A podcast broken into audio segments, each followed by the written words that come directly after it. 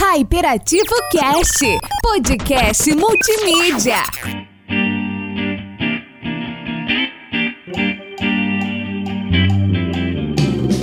Olá, humanos! Bom dia, boa tarde, boa noite. Aqui é o Léo Bezerra e hoje a gente vai falar sobre um tema que todo mundo fala o tempo inteiro, né, não, Marcos? Exato, meu querido. A gente vai falar sobre algo que pelo menos uma vez na sua vida você sonhou ou pensou.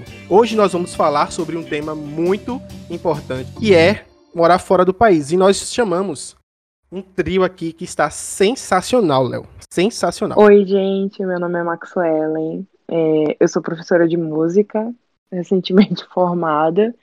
Estou morando aqui nos Estados Unidos, né? Olá, pessoal. Boa noite. Meu nome é Anderson.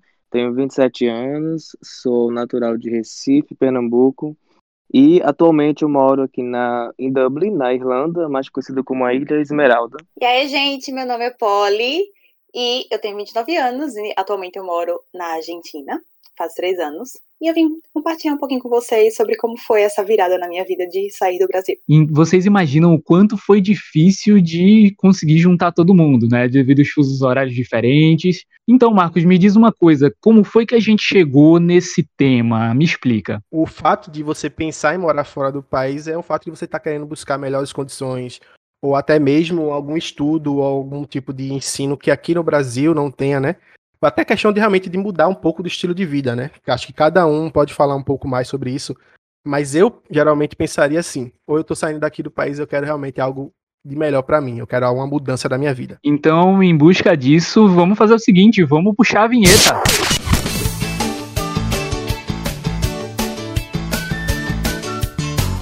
E aí, galerinha, vamos aproveitar este momento da pausa da vinheta para ler os comentários que vocês deixaram no nosso highlight do episódio 1.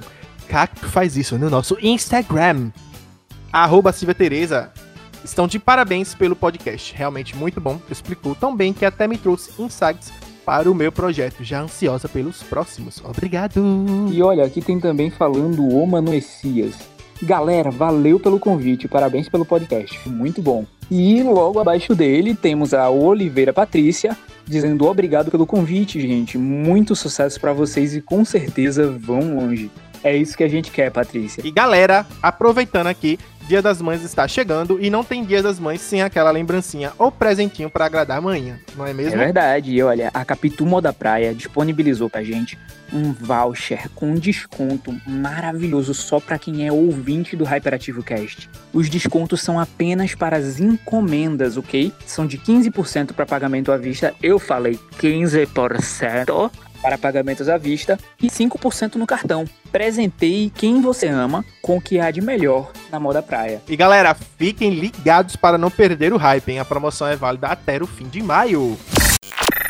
Hyperativo Cast, podcast A gente quer multimídia. saber, inicialmente, como que surgiu em vocês essa vontade de sair do país, né? O que foi que levou, o que motivou vocês, qual foi o pensamento inicial para sair de onde vocês estavam, da sua zona de conforto e enfrentar essa, essa aventura, né? Então, gente, primeiramente é um prazer, né, estar aqui. Eu eu agradeço o convite, intermediado já por outro amigo, mas estou muito feliz. É, então, eu decidi, eu já tinha tomado uma decisão de vir, de vir ir para algum país em 2016. É, porém, eu passei no vestibular, né, né, pela Universidade Federal de Pernambuco em música e acabei ahn, adiando essa decisão. E fui fazer o meu curso de, de licenciatura em música. A princípio, é, meu interesse principal, né, na verdade, era ir para Alemanha. Ahn, porém, meu alemão na época não era tão bom é, quanto o meu inglês, então eu decidi que seria bom, né? Isso já em 2019, no começo de 2019, quando eu já estava finalizando o meu curso, eu é, decidi vir para os Estados Unidos. É, eu decidi sair do Brasil porque, na verdade, eu queria viver uma nova experiência de vida, eu queria aprimorar o idioma, né? O idioma no qual eu escolhi, que foi inglês na, naquela época. E também porque eu visava algo assim, uma oportunidade melhor para mim, porque sabemos que, infelizmente, o mercado de música aí no Brasil é bem complicado, né? A gente que é professor não tem tanto reconhecimento, as pessoas acham que é só é, música, é só a gente tocar e, e fica por isso mesmo e não fazem ideia do quanto que, é, que tem por trás né, do ensino de música, que não é só tocar. Então eu estava um pouco desanimada com o andamento das coisas aí e foi quando eu, eu resolvi, assim, né, bati realmente o martelo e disse, vou sair do país. Bom, pessoal, é, primeiramente eu também quero agradecer né, o convite por participar desse podcast aí maravilhoso. E eu espero que com, eu possa contribuir né, pra, com informações né, para quem está desejando ou almejando sair do país. É, então, eu decidi sair do, do Brasil, primeiramente que é uma longa história, na verdade, é, já, já, tem, já vem amadurecendo essa ideia desde que eu era criança, na verdade, uns sete anos de idade. E eu sempre tive a vontade de conhecer novos lugares, novas culturas, e também sempre me identifiquei muito com o inglês, né? Sempre gostei muito né, dessa língua, então eu queria muito aprender. Só que é, eu saí recentemente, né? Do, do, faz, eu estou aqui já há mais ou menos dois anos, e eu não pude sair antes porque na, naquela época eu não tinha condições e tal. Minha mãe também não tinha como desembolsar um, ou pagar um intercâmbio para mim. E aí, como vocês sabem, né, o intercâmbio é, tem o seu custo, né? A gente sabe que é um investimento, na verdade, é um, um alto investimento, né? E, e por conta disso, por todo esse tempo, eu continuei, né, trabalhando, é, me formei, hoje sou, forma, sou formado em administração e tenho é, especialização em marketing, né? Então, no decorrer desse tempo, eu comecei a me organizar para pagar o meu intercâmbio e definitivamente sair do, do país. Mas a minha ideia era, além de sair do país e aprender uma nova língua, é também tentar é, começar a minha vida em outro país, né? Porque a gente sabe que quando a gente cresce no, no Brasil, é, ainda mais com, com o tempo de crise, a gente sempre almeja algo melhor para gente. E todo mundo, todo mundo sabe que no fora do país sempre tem muitas oportunidades. Mas também eu já estava é, sabendo é, se caso não desse certo eu morar fora do país, se eu voltasse, pelo menos eu voltaria com uma boa bagagem. É, principalmente, por exemplo, para mim, que já estava atuando na minha área de marketing há muito tempo. Né? Eu trabalhei no, por uma, numa empresa é, por nove anos no Brasil, né? E na minha área de marketing trabalhei por sete anos e na minha área, se você realmente quer conquistar uma melhor posição ou justamente para uma outra empresa que te pague bem melhor, você precisa pelo menos ter um inglês, né? Isso é fato.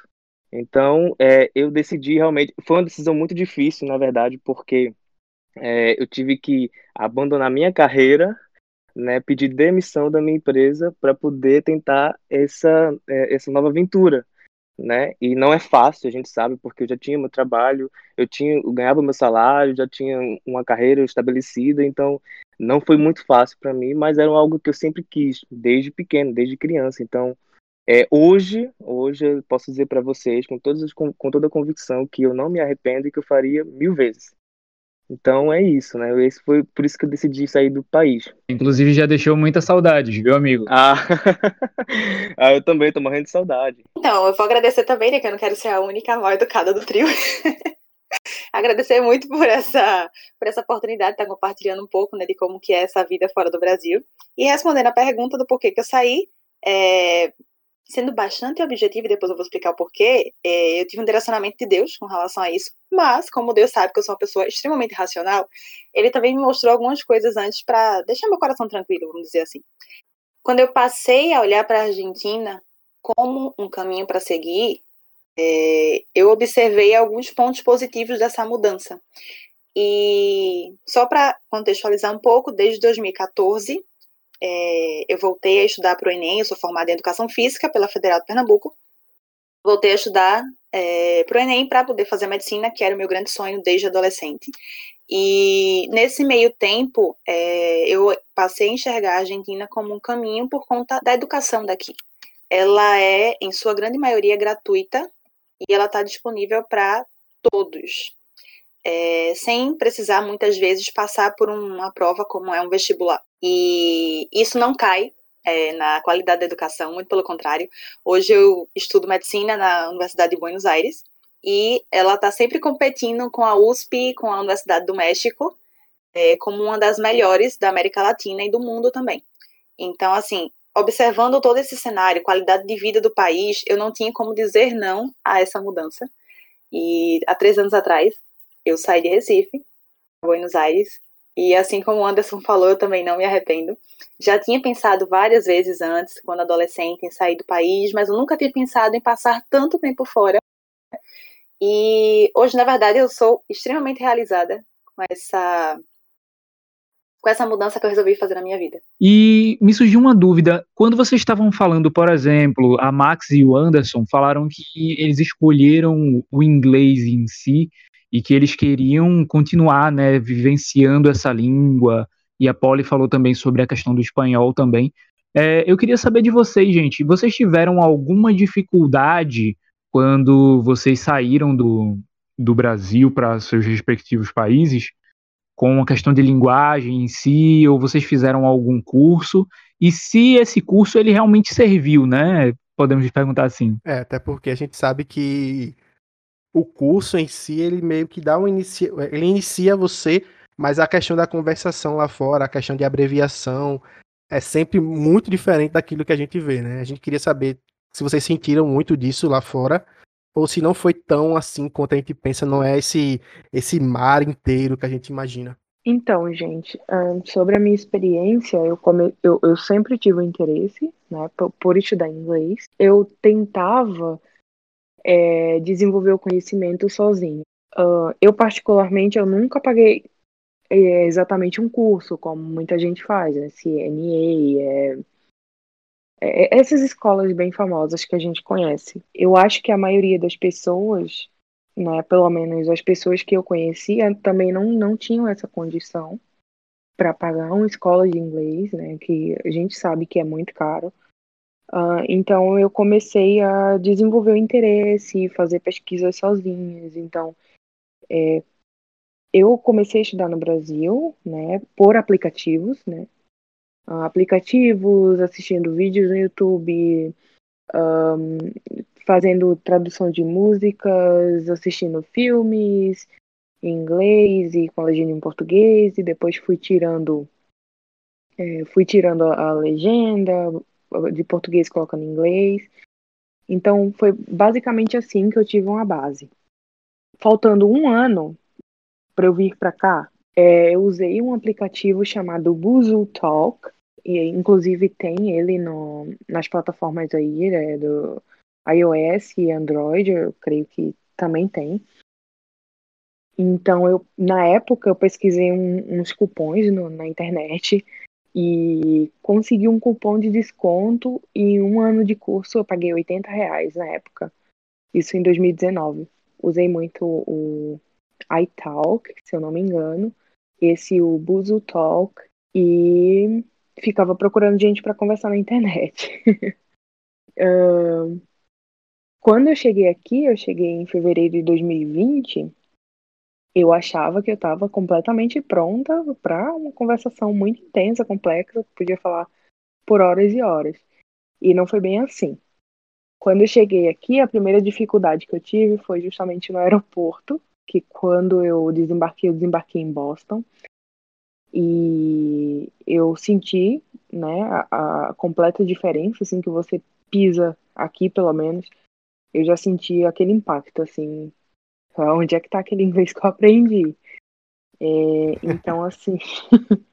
você falando, você falando qual é, eu queria saber onde eu posso ir, o cara falando bem abreviado. Bem isso, eles não gostam, pelo menos aqui, né, a, a experiência que eu tive, eles não gostam de dar muita informação.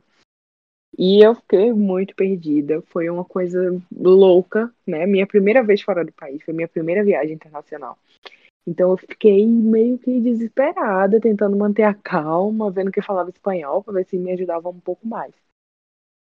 É...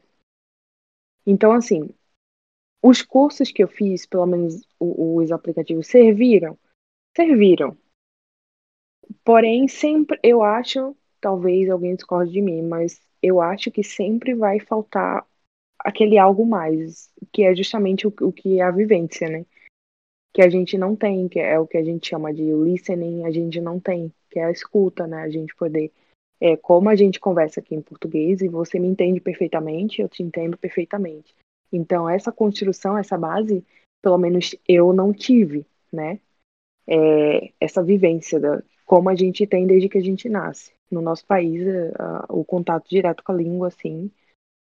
E é isso. É, então, pessoal, é, com relação à minha experiência com o inglês, né, que foi a língua realmente que eu escolhi para aprender, né, e fazer parte da minha vida, é, aqui na Irlanda foi um pouco complicado, né? Porque é, é primeiro que quando eu decidi vir para cá, é, eu já tentei mudar um pouco a minha cabeça, né? Tentando aprender alguns, algumas expressões em inglês para que eu não passasse vergonha, né?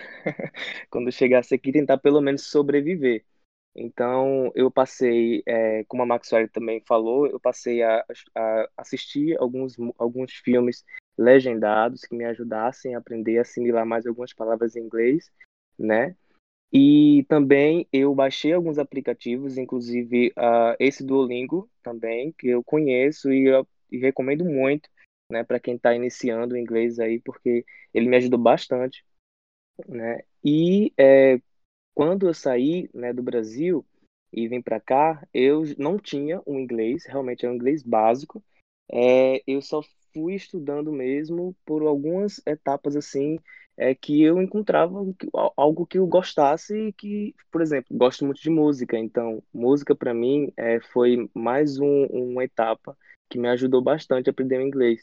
Então, que é, sempre eu falo também para aquelas pessoas que estão querendo fazer intercâmbio, né, que se você puder é, encontrar maneiras de aprender inglês em algo que você gosta, como hobbies, como alguma coisa, isso é muito importante, porque você aprende muito mais rápido. Então foi o que eu fiz. É, eu, não, eu não fiz assim, um curso né, de inglês no Brasil, eu realmente só é, comecei a me adaptar, só com expressões e com, com palavras mesmo.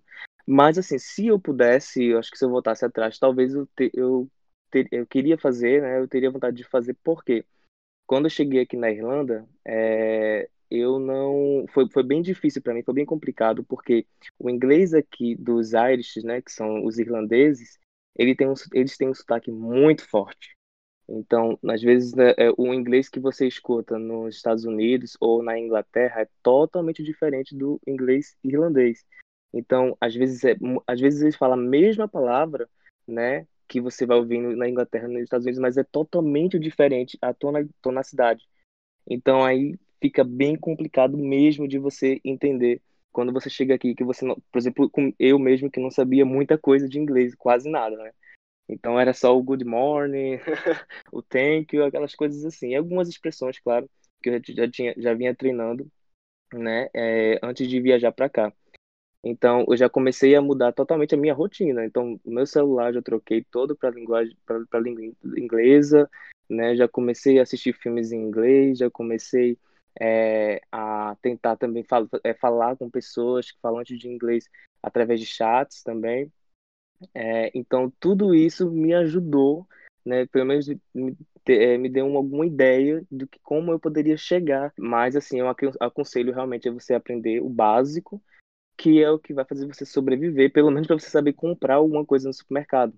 Porque aí realmente, no, no, acho que no primeiro mês, segundo mês, você fica totalmente perdido, né? Então, eu, foi como eu me senti. E às vezes a gente até acha que sabe muita coisa, né? Porque a gente estudou na escola, aquele inglês, aquele verbo to be, né? Que todo mundo fala sempre né? E às vezes a gente, quando chega aqui, a gente se frustra, né? Porque a gente acha, nossa, como é que eu vou conseguir viver se eu não consigo entender o que essas pessoas falam? E no começo para mim foi bem difícil, né? Eu imaginei, meu Deus do céu, eu preciso de uma luz aqui. Eu estudei tanto, dois anos, não, não serviu de nada, né? Aquela preparação. Mas assim, a gente também tem que ficar mais calmo, né? Porque se a gente ficar nervoso, a gente não consegue resolver nada, porque no começo realmente tudo é difícil mesmo, né? E a gente tá num país que não é nosso, então é normal. Então eu comecei a me adaptar mesmo. E quando eu cheguei aqui, foi quando realmente tentei é, fazer com que fazer com que minha cabeça pensasse mais em inglês, que é o, era, o que, era o que eu tinha naquele momento, né, como objetivo. É, se eu posso falar um pouquinho também sobre esse, esse ponto que você tocou, sobre a questão do estudo, é, eu mesmo recomendo muito, até mesmo falando com minha família, sobre coisas que eu faço para poder aprender um pouco mais, né? Que é, eu acho que a Max também falou isso, que é você pegar uma música que você gosta, começar a ler a letra dela em inglês enquanto tá tocando, né? Você vai meio que se acostumando a ouvir e a entender o que está sendo é, falado, né?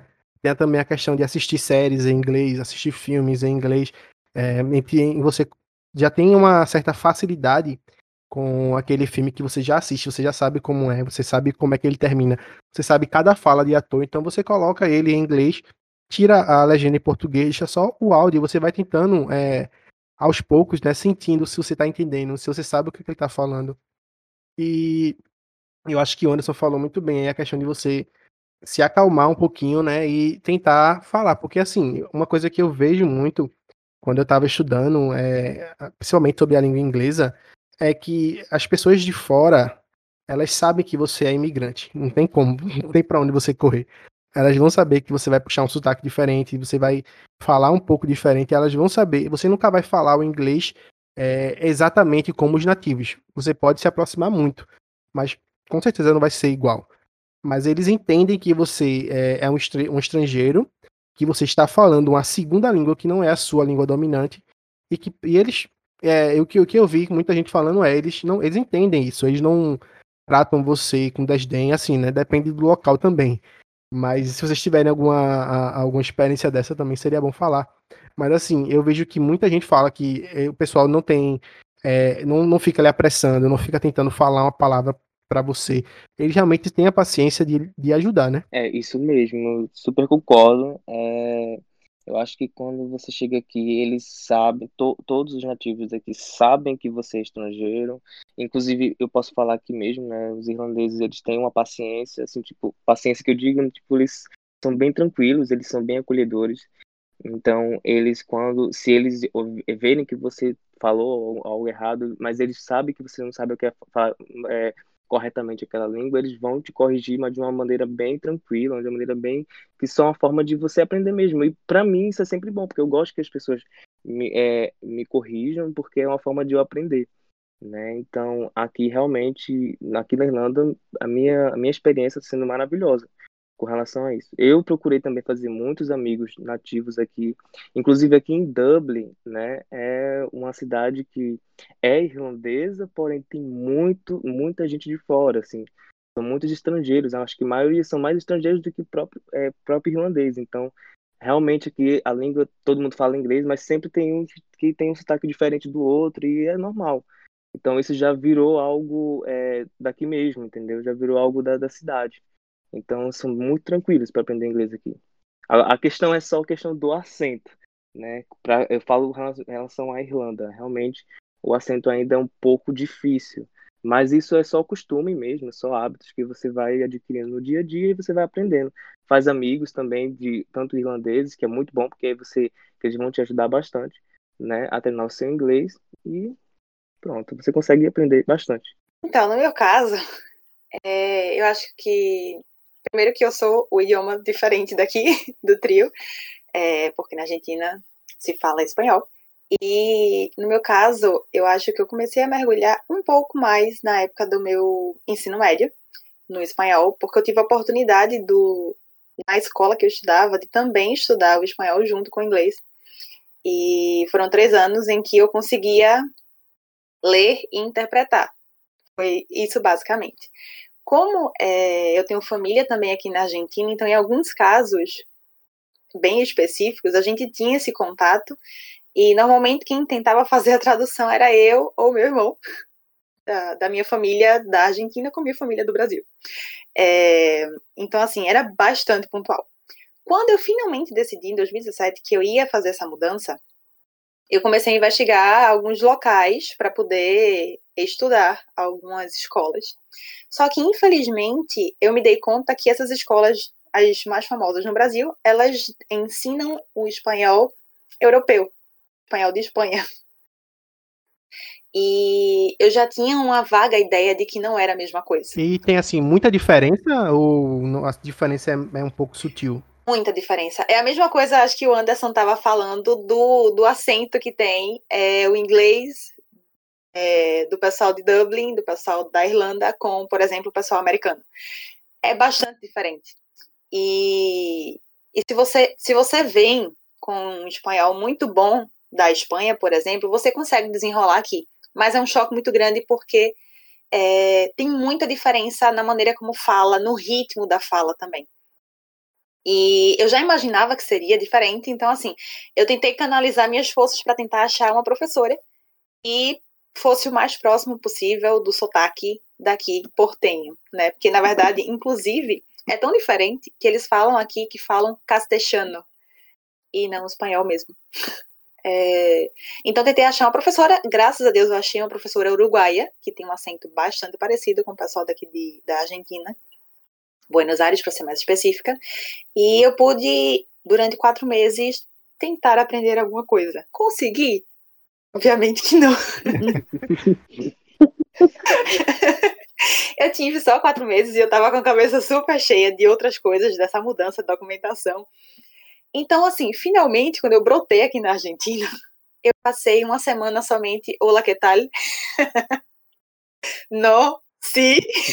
É, só no hola, que tal? Tudo bem? Como levar? Sei, buenos dias, buenas tardes, Sim, buenas era noites. basicamente, era basicamente Sei bem isso. como é. Agora, assim, uma Fala, coisa... Falava um bom e velho portunhol, né? Cara, eu nem falava, eu travava. Era o pior, porque eu acho que eu só fazia assim, sim, não com a cabeça, porque não conseguia. Eu acho que se eu sair do país, eu vou, eu vou travar também. Eu tenho certeza, eu não vou conseguir falar. Vai ser, um, vai ser uma vergonha. Não, mas é, eu acho que. E é até importante esse choque, porque você precisa dar o start na sua vida, ou seja, você já saiu do Brasil, você não tem mais o que fazer, você precisa falar o idioma do local que você está. É, como o Anderson falou, né, você precisa conseguir ir no mercado e comprar alguma coisa, você não vai morrer de fome. Não pode. E daí, a minha sorte é que quando eu vim para cá, eu vim morar na casa da minha família, que são todos argentinos. A minha sorte e o meu desafio também, né? Porque todos da, da- dessa família falam espanhol. Somente uma entendia um pouco mais o português, mas ela também, já para me ajudar, ela não me deixava falar em português. Não é que ela me, me proibia, mas ela fazia, ó, fala espanhol, me explica isso em espanhol, já me incentivando a, a aprender o idioma. E eu juro a vocês, foram dois meses de intensivão no espanhol, completo, porque eu caí de paraquedas numa família que só falava espanhol e eu precisava desenrolar esse idioma, que por mais que eu sabia ler, interpretar e até escrever algumas coisas, mas não era nada.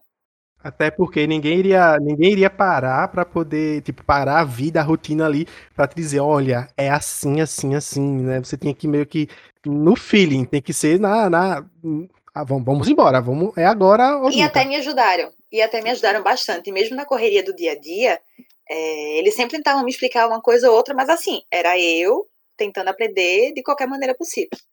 E o engraçado é que depois desses dois meses de intensivão, teve uma, uma, uma cena, bora dizer assim, que aconteceu, que foi quando eu dei- tive aquele, aquela ideia de, opa, eu já sei falar aqui, legal, porque eu precisei carregar o SUB, que é o cartão de passagem daqui, tipo o VEM, daí de Recife. Precisei carregar meu SUB e cheguei lá e lembro que eu perguntei se estava carregando e o cara lá da lojinha do quiosco, ele me respondeu que não tava e falou alguma coisa lá que eu não lembro exatamente o que, que é. Só que na hora quando ele falou isso pra mim, eu automaticamente entendi e já respondi a ele em espanhol sem passar pelo português, que é o que normalmente a gente faz, né, de início. A gente faz aquela tradução rápida na cabeça pra poder conseguir responder no outro idioma. Eu acho que é o maior erro, assim, né, da maioria do pessoal, é tentar tentar responder na, na mente em português, traduzir e falar. Uma pessoa, a pessoa trava nisso. Pior que é, é o é, acho que é um dos piores, mas a gente sempre faz. E nesse dia especificamente, eu percebi que, tipo, eu recebi a informação em espanhol e eu devolvi em espanhol sem pensar, sem de fato fazer essa tradução. Quando eu saí, foi que eu me dei conta, eu disse, meu Deus, eu entendi, eu respondi tudo em espanhol e não passei pelo português. Eu disse, ah, estou fluente. Foi Já posso dar aula. Não, não tanto. Não tanto, mas assim, eu precisei passar por esses dois meses bastante intensos, que várias vezes eu botava a mão na cabeça e dizia, Deus, o que, que eu vim fazer aqui? Porque minha preparação, ela realmente, assim, foi muito frouxa. Esse meio tempo que eu tive. Mas é isso. Foi desafiante, mas eu consegui, graças a Deus. Só queria ter essa sorte também com o inglês, que não me sai. Mas a gente tá firme e forte na tentativa. Hyperativo Cast, podcast multimídia. Vocês falaram, é, é algo que acho que todo mundo pensa, assim, de tipo, de tentar estudar realmente por si, até porque nem todo mundo tem condições realmente de pagar um cursinho, de procurar um profissional. E eu vejo que muita gente realmente tem essa receptividade de pegar alguém de fora, você vai num, num, num, chat, você conversa com alguém. Quando isso acontece, é uma troca muito, muito, muito boa de experiência e de vivência, né? E assim, aproveitando, falando sobre vivência, sobre essa questão de, de hábitos que a gente tem, eu queria saber, assim, qual foi o choque que vocês tiveram de cultura mesmo, assim, diferentes, diferenças de cultura que vocês passaram, assim, vocês disseram, opa, isso aqui realmente é muito diferente.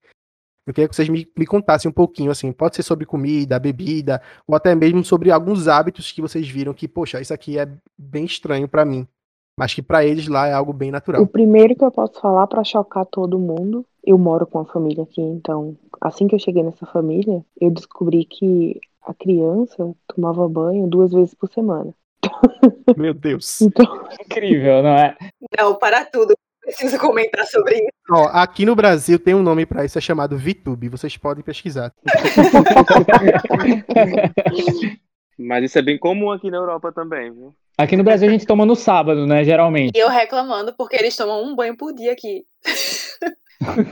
Mas outra coisa também, assim, eu acho que um, a, a, questão da comida, eles comem muito mal, é muita coisa enlatada, industrializada, então assim é um grande choque para quem vem, principalmente para quem é de Pernambuco, que a gente é acostumado a comer muita, muitas raízes, né?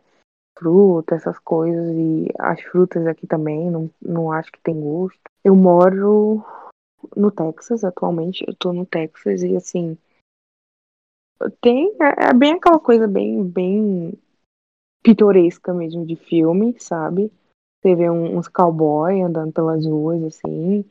Então é muito diferente do Brasil, né? E outra coisa também é que, não sei é, vocês, mas pelo menos eu, para sair de casa, meu Deus do céu, eu tinha que estar na minha melhor forma, tinha que estar muito bonito, muito arrumado, e aqui, assim, eles não estão nem aí. Você pode sair de qualquer jeito pra rua, que ninguém vai nem olhar para você. Então, foi um, um, outro choque, uma outra realidade. Não, não foi um choque exatamente, mas outra realidade. Aqui o pessoal se arruma até para ir na padaria comprar um pão. Pois é, e aqui não, eles não estão nem aí. É, inclusive, eu fui numa loja já aqui que tem dólar general. Eu precisei comprar um, uma coisa lá e eu fui de pijama e ninguém olhou para mim. Então, é, tem sim uma grande diferença. Porém, é, aqui onde eu tô morando, eu moro na região assim, Dallas, é, tem muita coisa do Brasil. Então, é meio difícil. É, assim, a gente eu agora senti tanto essa diferença, porque eu tenho acesso à comida daí, é, até macaxeira, eu como aqui. Caramba! É, tem gente... Isso me surpreendeu agora. pois é. Verdade. Pois é, então assim, eu como a minha macaxeira, eu tenho cuscuz, é fuba, eu tenho cuscuzeira, eu tenho café do Brasil. Então assim, eu já morei em outros dois estados e já era outra realidade, era totalmente diferente. Eu já não tinha acesso a essas coisas, mas aqui no Texas é bem mais fácil você ter acesso às coisas do Brasil. Eu queria fazer um parênteses que meu cuscuz acabou. Chorem comigo, por favor. Choremos. É, aqui em casa tem, aqui em casa tem duas fubas, tá? Cheinha. Pode mandar pelo correio, eu tô aceitando doação. Vou mandar, vou mandar. Sedex 10. Bom, então, é, com relação é, às, ao choque cultural é, aqui, primeiramente, acho que eu vou começar falando do clima, porque é, eu sou de Recife, então, como vocês sabem, Recife tem muitas praias, belas praias, é quente o ano inteiro. E quando eu cheguei aqui, nossa, é, Dublin, não sei se vocês conhecem, mas é, a Irlanda ela é uma ilha, então aqui é frio o ano inteiro. e chove muito, uma boa, parte do ano é, tem muita chuva. Então, assim, É, eu já sabia, realmente, quando antes de vir para cá, eu já sabia que eu ia me deparar com isso, né? Porque eu já tinha pesquisado um pouco sobre o país. Então, é, eu já sabia que eu ia passar por muita perrengue, mas é, quando eu cheguei aqui, eu tive que me habituar a, a, a esse novo clima, né? Então, realmente, não tem. É, no verão, até às vezes é difícil você no verão saber se é verão mesmo, porque às vezes tá frio, ou, ou às vezes você tem que tá chovendo, você tem que usar aquele casaco, velho casaco. Aqui em Dublin, é, para você ter uma ideia, você, mesmo no verão, você pode até sair normal, tá? Pareceu aquele solzinho, você pode até sair com a sua camiseta, mas você tem que carregar com você um casaco toda vez, porque pode, daqui a uma hora pode fechar o céu, pode chover, pode fazer muito frio, tipo, a temperatura pode cair drasticamente. Então, tive que me habituar a esse choque cultural, né? É, uma outra coisa também com relação à, à alimentação, né? Acho que nós brasileiros, acho que, vemos e convenhamos, a gente é, tem uma das melhores comidas do mundo. e eu realmente tenho muita saudade mesmo do, do, do, meu país por conta disso. Porém, aqui em Dublin, é, tem muitos brasileiros, né? Tipo, aqui tem uma grande comunidade brasileira que vive nesse, no país da Irlanda. Então aqui também tem muitas lojas e mercados brasileiros, né? Então onde você pode encontrar alguns produtos brasileiros para matar um pouquinho da saudade, né, do país. É claro que você não vai encontrar tudo, né? É bem difícil, né, praticamente. Mas você pode tentar pelo menos se aproximar de algum de alguma coisa, tipo um cuscuz, né? Aqui tem, você pode comprar. Vai pagar um pouquinho mais caro, mas você pode é, tentar é, matar esse desejo. Então, é, com relação à alimentação, realmente aqui é, é, eu falo por mim, realmente tive que me habituar mesmo, assim, quando, logo quando eu cheguei, né? Aqui a batata faz parte do cardápio do irlandês, esse de manhã, de tarde, de noite, todo mundo tá comendo batata. Mas isso também tem explicação, porque a batata é, se, é, se, tornou um símbolo aqui, né? Porque justamente por conta das guerras, né? No, nos antepassados dele, né? Na crise. Então, aqui a Irlanda é uma grande produtora de batata, então se tornou um prato muito importante, crucial para os irlandeses. O pessoal daqui é muito fã de batata também, sabe? Assim, é. Batata frita, purê de batata. Ainda bem que tu falou de batata, né? Porque eu achei que o símbolo da Irlanda eram os gnomos. É, tam, também, mas eu falo em relação. é, também. Mas... Ô, Anderson. Oi. Anderson. O Oi. engraçado é que você falando da Irlanda e eu moro com um irlandês. Moro com irlandês?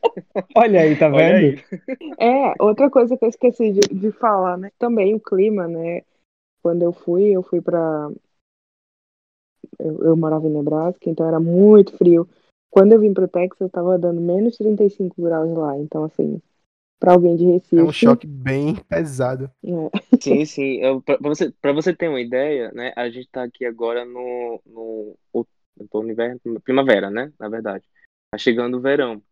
Então, é, esses dias, no final, no final de semana, tava, chegou a mais ou menos 14 graus, 15 graus, que para ele já é quente, já tá, tá, tá uma delícia, né? Que aparece o sol e tal.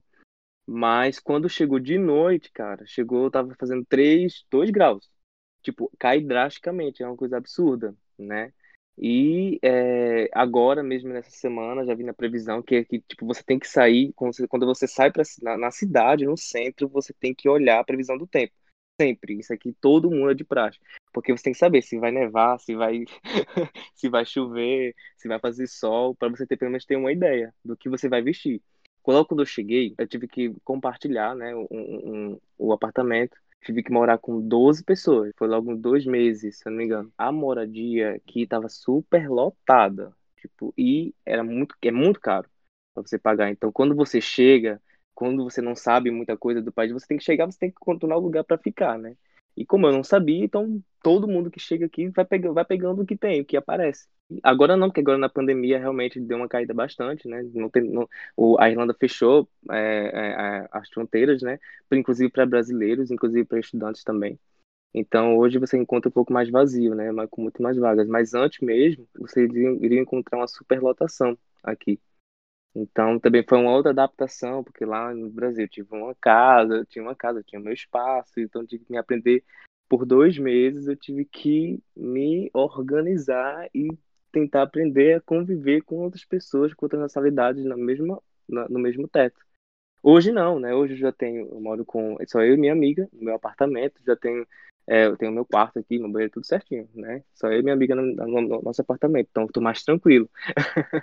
Mas é o que a a gente sempre fala também para os estudantes que vêm para a Irlanda, que no começo realmente tudo é difícil, mesmo, para todo mundo, não é só porque é um ou outro, mas é para todo mundo, porque tem documentação, você tem que resolver documentação, você tem que é, procurar trabalho e tudo isso. E isso leva um pouquinho de tempo, então realmente tem que ter paciência mesmo. É basicamente isso. Acho que choque cultural, acho que em todo qualquer, qualquer outro lugar, é, porque nenhum lugar vai ser igual à nossa casa, né? A gente sabe verdade, disso. É verdade. E a gente, inclusive, pra gente, assim, que é, por exemplo, eu que posso falar por mim, é muito mais difícil porque a minha família toda tá no Brasil, os meus amigos eu deixei no Brasil, então, teoricamente, eu vim para cá sozinho, e aí eu tive que fazer uma nova família, né? Tive que conhecer novas pessoas, fazer novas amizades, para tentar me adaptar aqui e tentar viver da melhor maneira possível. Então, é... deixa eu ver aqui. Eu pensei em cinco coisas, para falar a verdade, mas eu vou tentar ser bem curta. O primeiro, o primeiro, eu vou tentar chocar vocês, depois vou dizer as coisas boas. O primeiro, não tem praia aqui em Buenos Aires.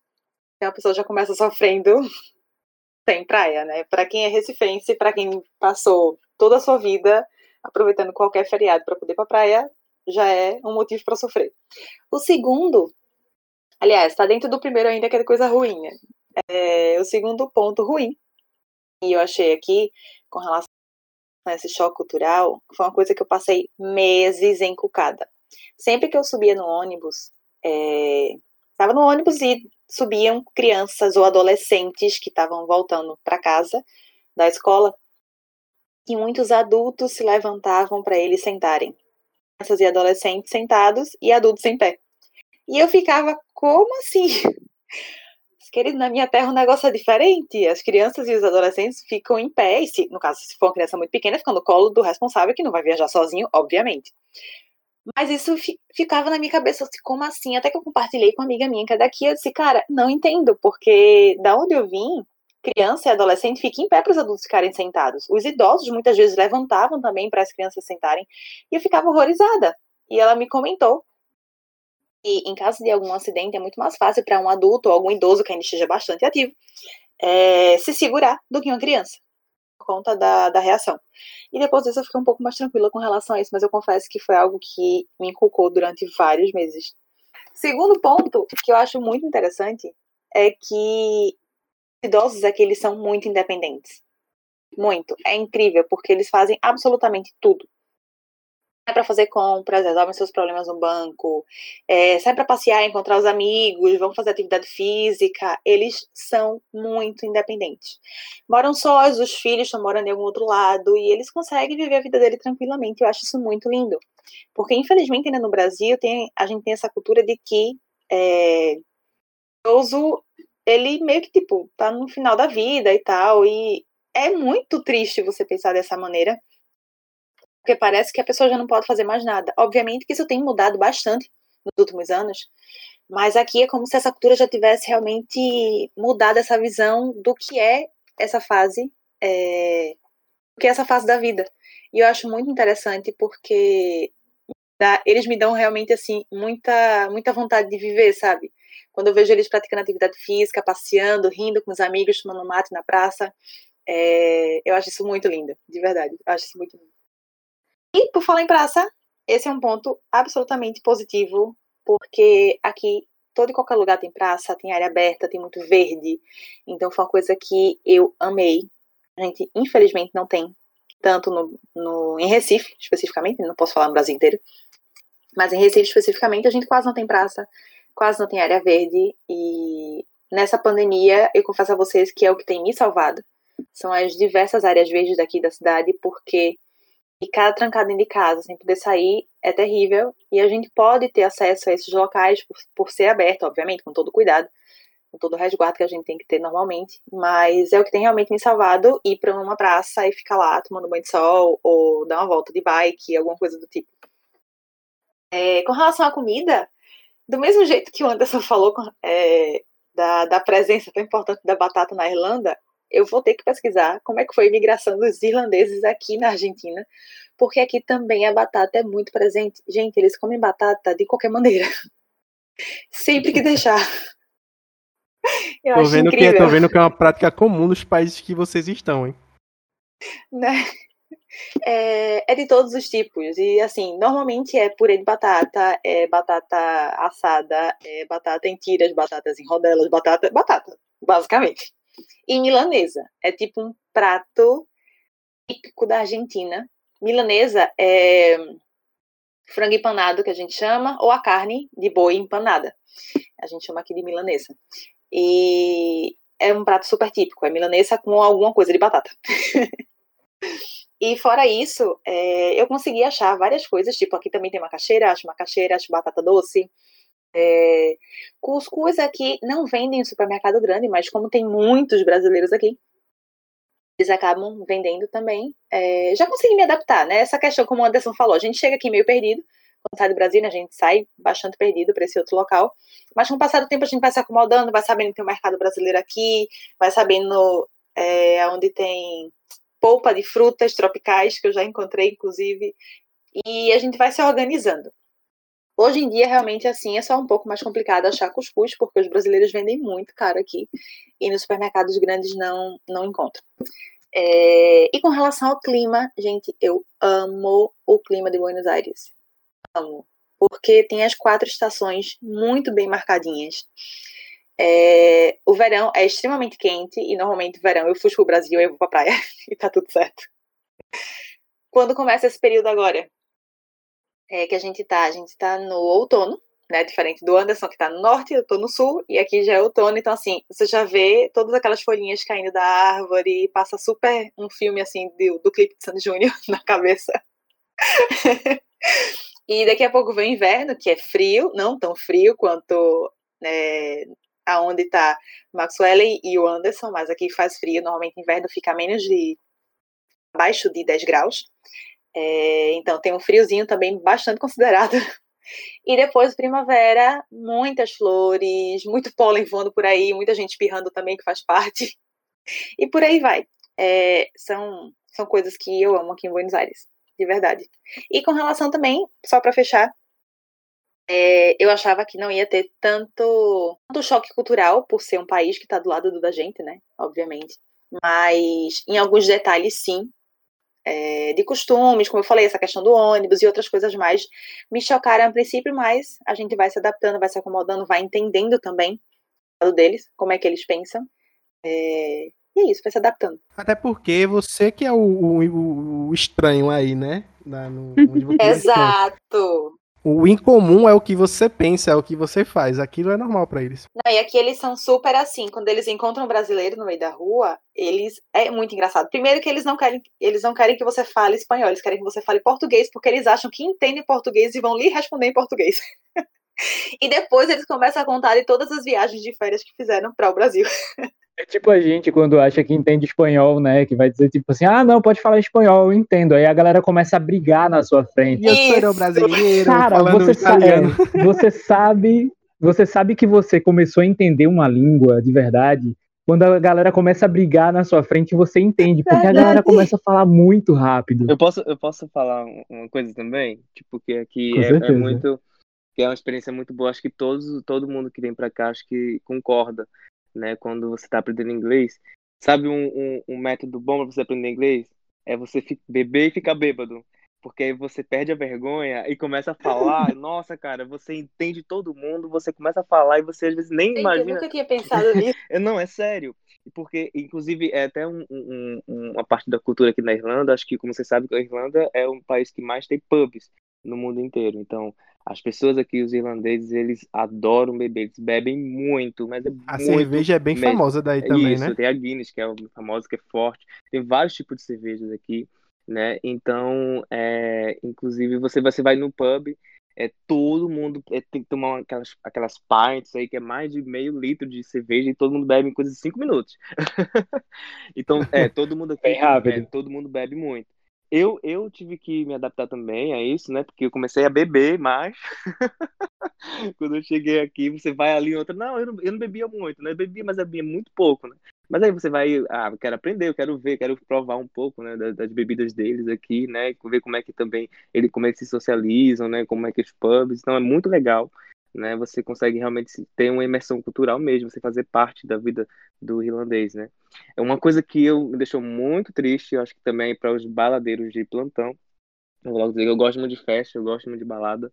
Infelizmente aqui né, as baladas e os pubs, eles têm que fechar às três horas da manhã. Acho que é a mesma então, coisa totalmente aqui. diferente de, por exemplo, do Brasil, né, que você poderia sair para balada ou para as festas e tal. Apesar aí... de eu não ir em baladas, mas já ouvi minhas meninas falando que é, é assim mesmo. Sério, gente? Sim, três horas da manhã, todo mundo tem que ir para casa. Vou contar uma curiosidade daqui, que é o oposto disso que vocês estão falando. Aqui, basicamente, as baladas começam depois das duas da manhã. Eles fazem uma juntada antes em algum barzinho, algum pub, alguma coisa do tipo. Quando dá uma, duas da manhã, aí eles se dirigem para as boates e aí ficam até seis, sete da manhã. É basicamente isso a festa. Eu acho que o pessoal latino, é, ele, é, ele é mais fã de festa assim mesmo, sabe? Sim. Nossa, nós, nós brasileiros aqui, a gente sofre demais, cara. Quando três horas da manhã, não acredita. A gente chega, no, a gente geralmente Três chega, horas, geralmente, chega... por aqui é o auge, né? Quando você, é, você tá não, mais animado. É o melhor da festa. Não, e detalhe, aconteceu uma coisa comigo, eu fui no, numa festa no Halloween, o Halloween aqui é muito famoso, né, muito forte, né, aí eu fui pra essa festa, e eu cheguei na festa, era umas meia-noite, pô, meia-noite, quase uma hora da manhã. Quando foi três horas, já acabou a festa. eu só fiquei duas horas na festa, eu tinha, eu, tinha, eu tava, me fantasiei, tudo um processo, e eu só fiquei apenas duas horas. A sorte, é, fiquei muito frustrado, né? Muito frustrado mesmo, quase não aproveitei quase nada e a, e a festa estava lotada. Mas aí a sorte também aqui, que é o que salva muito, são os famosos afters, né, da vida, né? Então, tipo, só que aqui os afters diferentes do, do, do, Brasil, né, que, tipo, é céu aberto, você faz na piscina e tudo, não sei o quê. Aqui geralmente são convidados, né? Então você tem que conhecer as pessoas para você ir nas festas, né, que é onde eles terminam as festas, na verdade, né? Tipo, tem som, rola som, bebidas, né, e todo mundo faz um, uma socialização, mas é uma coisa mais privada. Você está ouvindo o Hyperativo Cast, seu podcast multimídia. Vamos lá, eu tenho só duas perguntas. A primeira pergunta que eu tenho para fazer é para Max. É, Max, me explica uma coisa, como é que é a batata aí, hein? Cara, aqui a gente come muita batata também, viu? A cultura americana, ela é basicamente voltada para batata, batata frita, batata assada. É. Olha aí, gente, eu acho, eu acho que é mundial essa parada aí, hein? E, gente, é, como é tão fácil para ir para vocês encontrar batata, me tira uma dúvida. É difícil tirar documentação aí, gente, no, no, no país de vocês? Assim, você com, com visto, você é, consegue identificar, ser identificado em qualquer lugar ou tem que tirar um documento específico do, do país? Explica para mim. Olha, aqui, só a que chama carteira de motorista, né? Já serve como um documento de identificação. Então, assim, eu não tive nenhum problema para tirar minha, minha drive license aqui. Então, para tudo, eu uso minha drive license, license como ID. Então, eu só mostro e, e é isso aí. Mas é bem tranquilo. Mas foi fácil tirar? Sim, eu fiz o. Primeiro, a gente faz uma prova teórica, como é aí no Brasil, a gente vai, é, responde as perguntas lá no computador, é, depois marca um, o teste prático, e quando você é aprovado no teste prático, né, na mesma hora você recebe uma provisória, e com uma semana chega a definitiva, na sua casa, que é um cartão, que nem tipo cartão de crédito. Aí você pode usar como sua identidade, né? Que, que a gente tem a identidade do Brasil, a gente pode usar essa carteira de motorista como o documento de identificação daqui. Bom, deixa. É, acho que sou eu, né? Bom, deixa eu começar do começo, que eu queria explicar para vocês exatamente os documentos que são necessários aqui. Se no caso, por exemplo, é, vocês que querem estudar e trabalhar, né? Porque aqui na Irlanda a gente também tem. É, a gente pode. É, é, é, autorizado a trabalhar também. Então, quando, é, quando a gente chega aqui na Irlanda, né? Antes da pandemia, né, a gente não precisava de visto né, para vir para a Irlanda, porque a Irlanda faz parte da União Europeia. Né? E como você sabe, a gente não precisa de visto para entrar na União Europeia. Então eles dão um, um, visto lá de pode ser de um mês ou dois ou três meses, né, no ato da entrada. Só que é, no meu caso, né, que não, no caso no meu caso não era não era turista, né, eu sou estudante. Então quando eu entro na Irlanda, É, esse visto não é um visto que vai definir a minha estadia aqui a longo prazo. Eu necessariamente eu preciso tirar um outro visto assim que eu piso na Irlanda. Depois que eu piso, depois que eu saio do aeroporto, na verdade, que eu tenho, chego na minha acomodação e tudo, eu já vou ter é, que ter é, agendado, né, um, um appointment, né, que é um agendamento, na verdade, que eles falam aqui, né, onde você vai ter que se comparecer presencialmente na imigração aqui central, que é o INES, né, que todo mundo, que todos os estudantes conhecem aqui, e é onde você tem que apresentar toda a documentação necessária para que assim você receba o seu visto, o GNIB, que é agora é o IRP, né? É um cartãozinho como se fosse o seu cartão de visto, identificação. Então, você recebe no ato, no, no aeroporto, é, esse visto carimbado no seu passaporte normal, só que é um prazo curto, que pode ser de um mês, dois meses, três meses. Entrou na Irlanda, né? Você vai ter mais ou menos aí, dependendo do prazo do seu visto, você tem esse período para você tentar agendar essa, essa, esse novo comparecimento na imigração e apresentar toda a documentação que eles solicitam. Então, depois, uma vez você é, é, se apresentou, levou toda a documentação que, que você necessita é, para a imigração e emitir esse documento, tem um prazo mais ou menos de uma semana que chega na sua casa. Quando chega na sua casa, você ainda tem que fazer um outro processo. Que aí, é, se caso você quer trabalhar, você precisa ter um famoso PPS, que é como se fosse o CPF do Brasil. Então, além do GNIB, você tem que fazer também esse documento, se caso você quer trabalhar aqui, né? Então, você também mais uma vez tem que agendar tudo online e comparecer, né, nesse no, estabelecimento aqui também que é um, um, um, estabelecimento central, né, específico e único.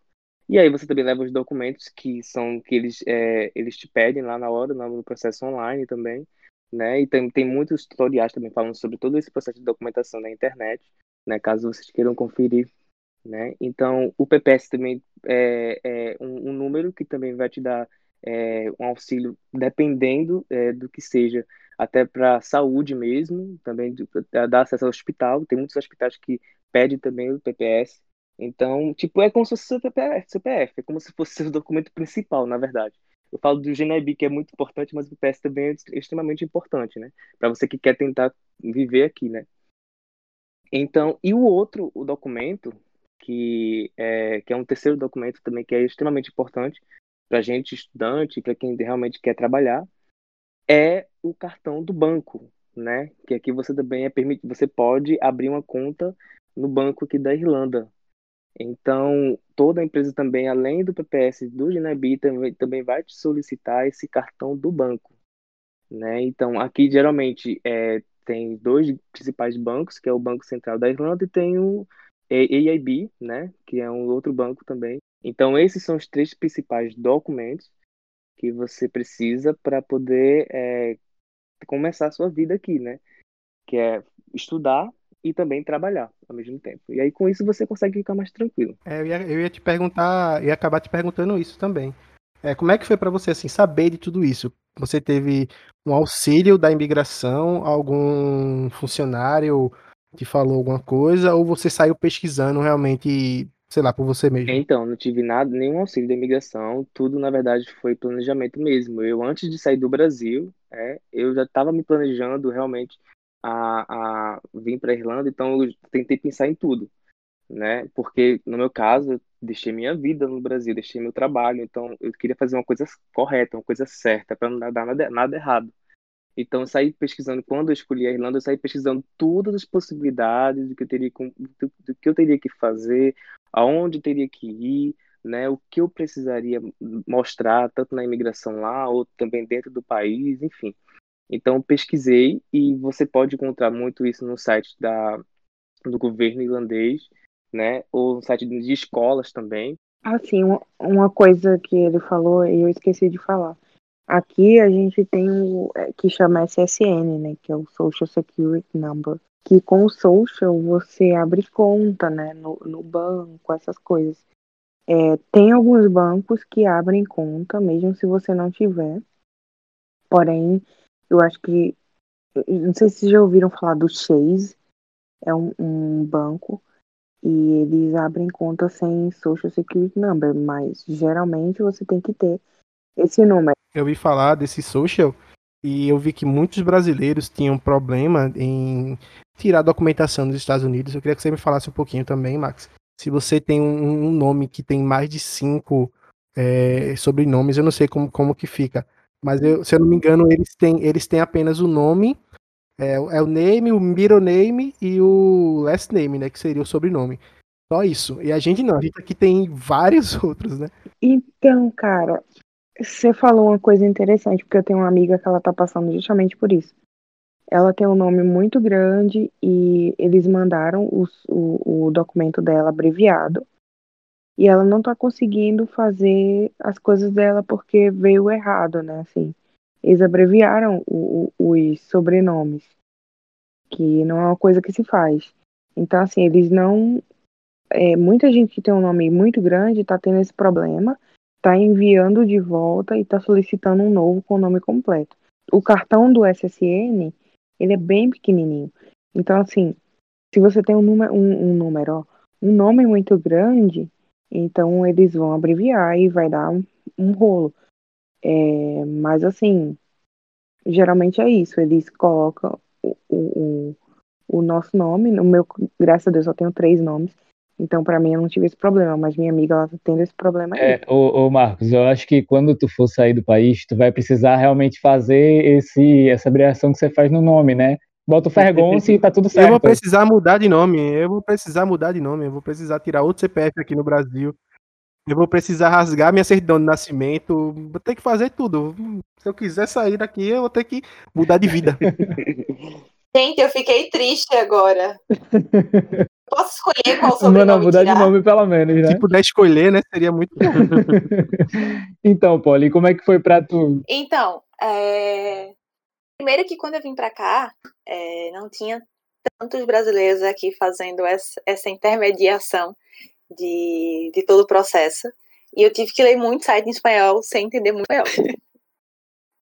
Então, foi o primeiro, o primeiro desafio dessa questão da retirada do documento daqui. Mas, hoje em dia, graças ao meu bom Deus, existem muitas pessoas, é, muitos brasileiros que falam sobre isso, inclusive eu sou uma delas. É, mas enfim, assim que você chega aqui, a única coisa que eles pedem, como a gente vem de um país é, do Mercosul, né, que faz parte dessa. A aula de geografia agora fugiu da cabeça, mas que faz parte desse acordo econômico é, que a Argentina e Brasil está, está nesse mesmo pacote. É, a gente tem uma certa facilidade como brasileiro.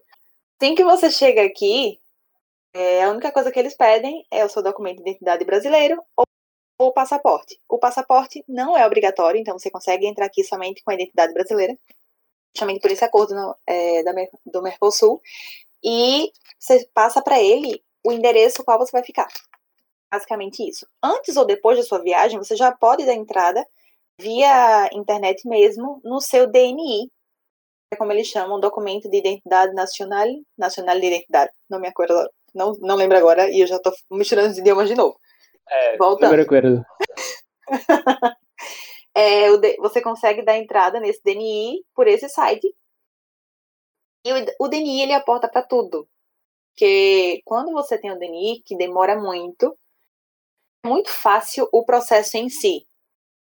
É, você precisa ter alguns poucos documentos, tanto do Brasil quanto da Argentina, mas demora muito o processo. Quando você tem o DNI, você já, quase que automaticamente, você consegue o CUIL e o CUIT, que são documentos é, mais da parte laboral, da parte de trabalho. É um númerozinho diferente que eles dão para poder você conseguir trabalhar. Basicamente isso. Você pode também tirar é, a carteira de, habilitação aqui também, mas eu não sei se ela tem a mesma importância que o DNI. A gente que é brasileiro, como eu falei, além da vantagem de só precisar entrar com o documento de identidade, também tem o fato de que assim que a gente tira o DNI, ele já vem como documento permanente. É, porque os outros países aqui, limítrofes, vamos dizer assim, precisa tirar um DNI temporário.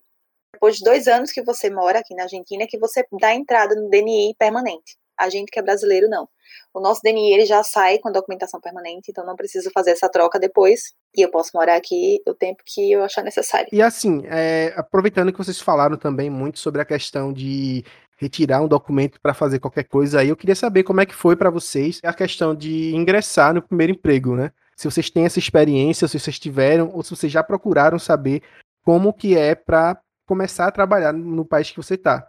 E também se realmente dá para tirar aquela graninha que o pessoal fala por aí, né? Então, aqui, para você conseguir um emprego, se, assim, um emprego todo legalizado e tal, você precisa encontrar uma empresa, ou se você faz é, college aqui, que é a universidade, você consegue meio que um emprego que vai te disponibilizar um work permit, que é um permissão de trabalho, né? E então, então você tem que achar uma empresa que vai te oferecer essa opção, né? De você conseguir um visto de trabalho. É o único meio, né? Se você quer um trabalho legal e tudo mais, né? Porém, tem muita gente que faz, assim, outros tipos de trabalho. É, babá, paga bem, entende? Assim, trabalhos informais. Se você não, não tá num status legal, entende? É, se você vem para cá com um visto de trabalho, é muito mais fácil para você, porque geralmente as empresas vão aplicar para o seu green card, né? Mas no geral, assim, eu não considero uma tarefa fácil você conseguir emprego aqui é, legalizado, assim, né? Que eu falo, fichadinho, tudo certinho, na empresa. Não é fácil não, gente. Mas tu conseguiu é, ter um emprego legalizado em si? Ou é também um desses informais? Eu tenho, porque assim, eu vim por um programa governamental, entende? Que é, é, é um programa de trabalho e estudo. Então, assim, não sei se vocês já ouviram falar do au pair. Então, assim, eu moro com a família, e, e eu cuido da, da, das crianças e em troca eu tenho essa. É, eu recebo meu salário normal, é tudo legalizado. Entende? E para você conseguir, assim, tipo, você pesquisou, estava fácil acesso a essa informação, você teve que se virar sozinha para poder encontrar essa informação? Ah, tem muita informação na internet sobre, no YouTube, e até porque é o intercâmbio mais barato, né? Que você consegue achar é, esse tipo de programa. Um, também tem limite de idade, não é para todo mundo. Se você é, você tem que ter até 26 anos, né? É só até 26 anos. E tem muita informação no YouTube, é só colocar é, programa de pair, tem muita gente falando. Não é um programa fácil, né? Porque você vai viver com a família o tempo todo, você vai é, é, conviver com uma criança o tempo todo. Então, assim, você realmente tem que gostar, né? De, de criança, você tem que gostar da, dessa área. No meu caso, eu era professora no Brasil, então, assim, eu já tinha um, um, uma experiência, você também tem que ter experiência comprovada que você cuidou de criança no Brasil, que você tem experiência com criança, né?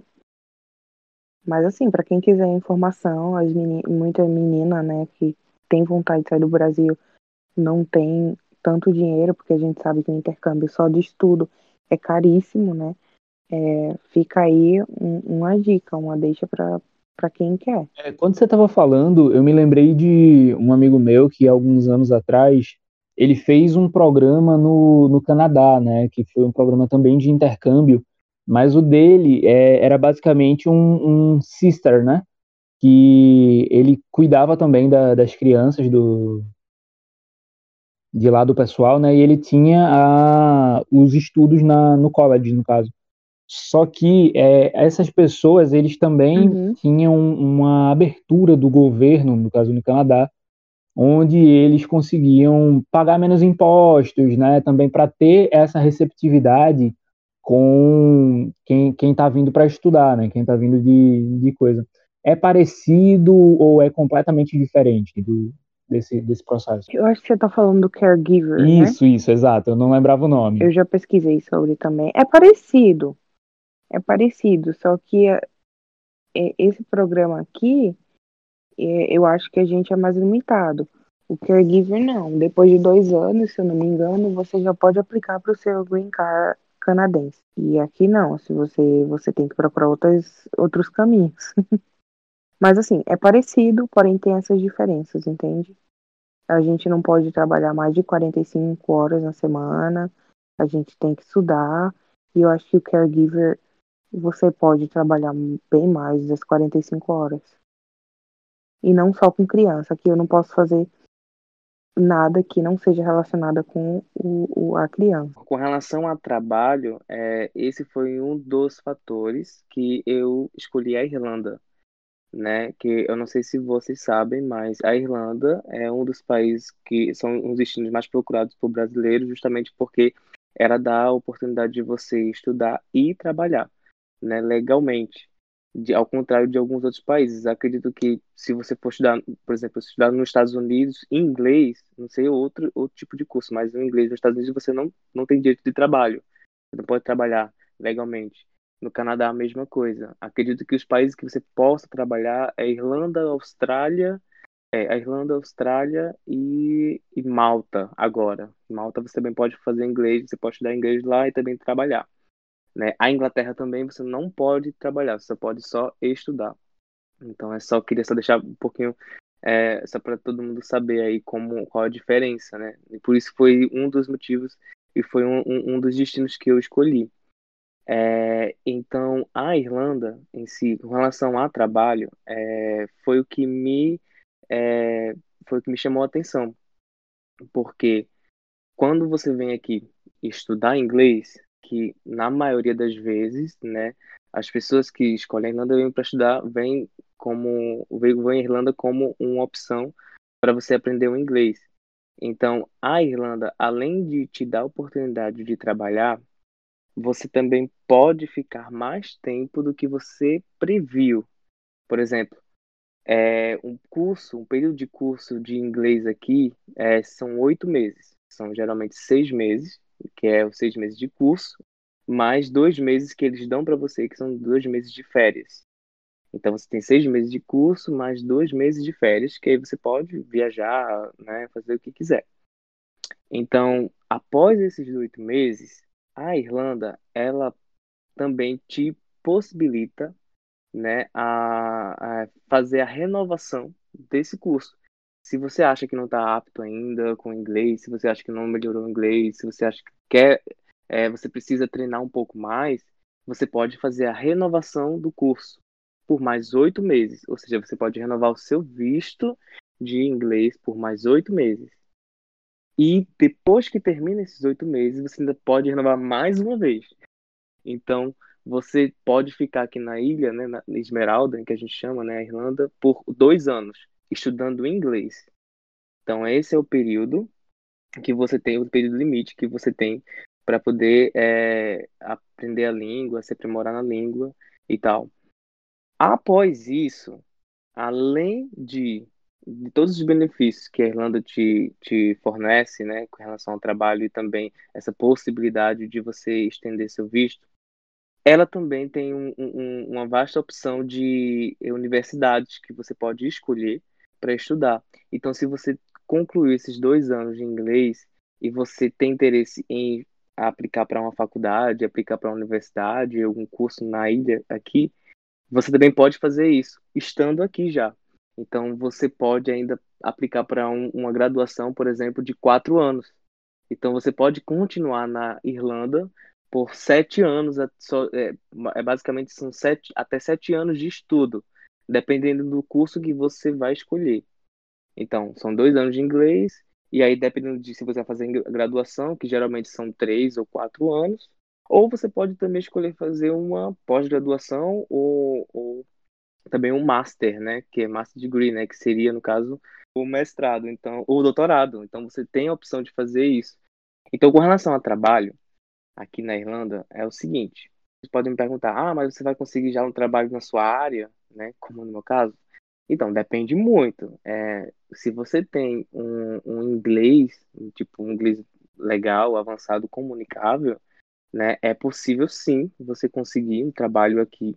E é possível que até que eles te deem um, um visto de. Eles possam te dar um visto de, de trabalho. é, aqui na Irlanda, que também foi mais um motivo, né, e foi um dos fatores que é, fizeram enxergar é, é, esse, essa oportunidade de morar aqui, foi justamente porque na Irlanda tem muitas empresas tecnológicas. Então, tipo, tem aqui são tem, existe o Facebook, é, aqui é onde atua o Facebook, o Google, a Apple, né? Então você tem uma vasta gama de opções de empresas que você pode escolher trabalhar. Então você tem tem o TikTok também. Então por isso que aqui tem muita gente de fora que vem para cá, e vem investir aqui e vem trabalhar aqui. Então eles sim precisam de, de mão de obra.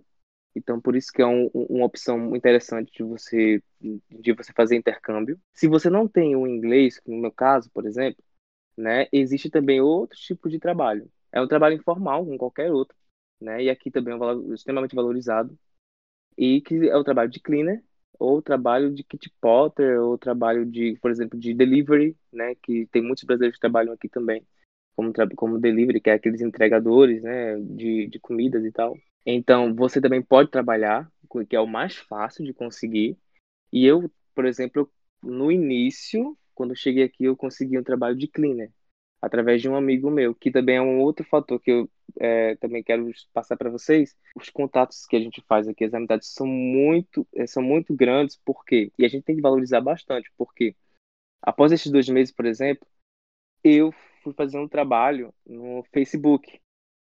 E quando eu fui fazer um trabalho no Facebook apenas para fazer um, um cover que a gente fala, que é cobrir uma pessoa por dois dias, eu conheci uma gerente geral Facebook. E foi quando ela, através desse, dessa amizade que a gente, que a gente fez durante uma semana, ela estava precisando de uma pessoa e aí acabou ela me indicando para a empresa para trabalhar realmente na, na, na, área de serviços gerais e clínicos dessa empresa do Facebook. Então acabei entrando no Facebook sem querer. E é, a Irlanda tem, ele tem um programa também que é um. Na verdade, não é um programa, na verdade é o famoso Critical Skills, né? Que muita gente, quando chega aqui, e é muito jovens, às vezes pessoas é, jovens que do Brasil que 18, 19, 20 anos, e ainda não tem um, um, não tinha não tinha decidido o que fazer em relação à faculdade, quando chega aqui na Irlanda, eles se deparam com uma escassez de profissionais de trabalho em determinadas áreas. Então, a Irlanda, tem, eles têm um famoso Critical Skills, que é um programa que eles contratam pessoas né, de determinadas áreas, das áreas porque é, não existe uma, uma mão de obra específica, uma quantidade de mão de obra, determinada, determinada quantidade de mão de obra para essas áreas, entendeu?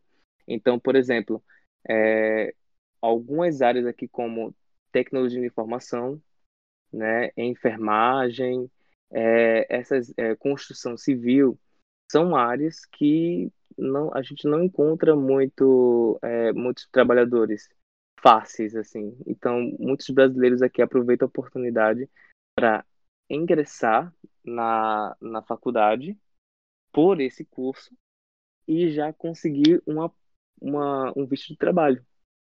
Porque se você, por exemplo, é, estudou inglês é, e escolheu um curso na faculdade, é, na universidade para fazer tecnologia de informação, é, facilmente você consegue um trabalho na área de TI aqui, facilmente, porque realmente tem muitas empresas que precisam né, de, de pessoas para trabalhar nessa área inclusive Google, Facebook, a Apple, Microsoft.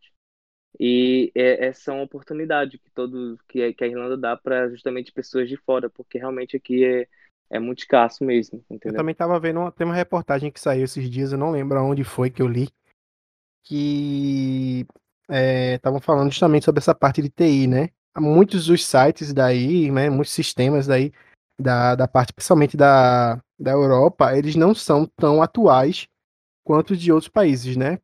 Então, tipo, muitos sistemas aí encontram esses problemas e agora eles estão precisando, é, especificamente durante essa pandemia, contratar, parece que 20 mil profissionais. Então, tipo, são 20 mil profissionais de TI, estão precisando de mão de obra e não tem, né? Não tem esse pessoal qualificado. Tem uma amiga minha que ela é de Portugal, que ela estava me falando exatamente isso, porque assim, é, aqui no Brasil a gente, querendo ou não, é também é bastante avançado nessa parte de, de TI em relação a alguns países, até do da Europa em si. Portugal, por exemplo, é, a internet lá, ela é um como se fosse uns oito anos atrás aqui no Brasil sabe? É muito. Os sites lá não são responsivos, é feio a parada. E eles não conseguem, por, por conta da, da estimativa de vida né, do, do, do pessoal lá, da qualidade de vida também, é, é, criar e formar esses novos profissionais em tempo hábil para levar ele para o mercado de trabalho em si, né? Isso por isso que tem essa, essa defasagem. Tam, também existe isso aí na, na Irlanda, na, na, Argentina, nos Estados Unidos? Rapaz, aqui eu não acho que tenha, né? Eu acho que não, porque senão estava aberto aí para seria fácil conseguir um emprego aqui. E não é bem assim. Então, com relação a emprego aqui na Argentina, é, é um tema bastante delicado, porque até para o próprio argentino já é difícil, bora dizer assim desde 2019, acho que final de 2018, a Argentina começou, é, mergulhou de vez, né, porque na verdade já vinha arrastando isso há muito tempo, mas mergulhou de vez em uma crise que só fez piorar agora com essa pandemia. É, Para vocês terem noção, hoje 46% da população vive abaixo da linha de pobreza. Isso é muito. Ou seja, você pega metade da população que não tem condições de é, se alimentar no dia. E a pandemia, como eu falei para vocês, veio infelizmente para piorar um pouquinho mais o cenário econômico daqui do país. Então, muitas empresas, indústrias fecharam é, por conta dessa instabilidade econômica daqui. Somente o fato de você conseguir um emprego, seja de carteira assinada aqui ou não, já é uma benção muito grande. Não é tão simples assim. Lógico que se você fala mais de um idioma, se você já consegue regularizar é, a sua documentação de outro, de algum estudo que você fez fora aqui, ou qualquer coisa do tipo, você tem uma chance ainda de conseguir algum emprego, obviamente, do que uma pessoa que não tem. Mas a situação econômica aqui do país realmente ela piorou bastante nos últimos anos e isso tem dificultado é, a incorporação no mercado de trabalho. É óbvio que, por exemplo, a gente que é brasileiro aqui tem uma certa facilidade porque a gente acaba criando uma certa bolha econômica, porque a maioria dos brasileiros que estão aqui, eles recebem dinheiro de fora, dos pais, e os que trabalham aqui acabam criando seu próprio negócio, e que normalmente são coisas que a gente é, acaba consumindo como brasileiro. Por exemplo, a pizza daqui ela é diferente, então tem brasileiro que faz pizza, então a gente acaba consumindo pizza do Brasil, se a gente quiser. Sai um pouquinho mais caro, mas para matar a saudade de casa, às vezes vale a pena.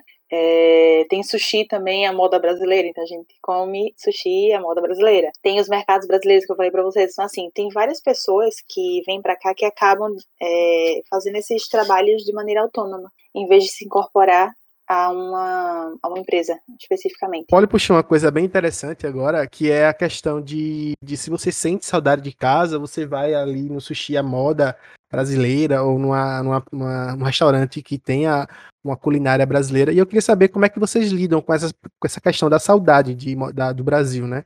Como que é a questão de estar em outro país, às vezes até realmente muito distante daqui, e ficar com essa saudade é, da comida, do clima, da praia, dos amigos, da família. Se você me perguntasse isso há um ano atrás, eu falaria: é muito difícil eu poderia dizer, ai, tudo que eu mais quero é ver minha família, ver meus pais, porque eu estava num estado onde eu estava muito sozinha. Agora aqui, eu já tenho uma resposta completamente diferente. Eu tive muita, que a gente chama homesick, né? É, no, no ano que passou, né, 2020. Justamente pelo fato de eu estar sozinha, de eu não ter nenhum contato com minha cultura lá, onde eu estava.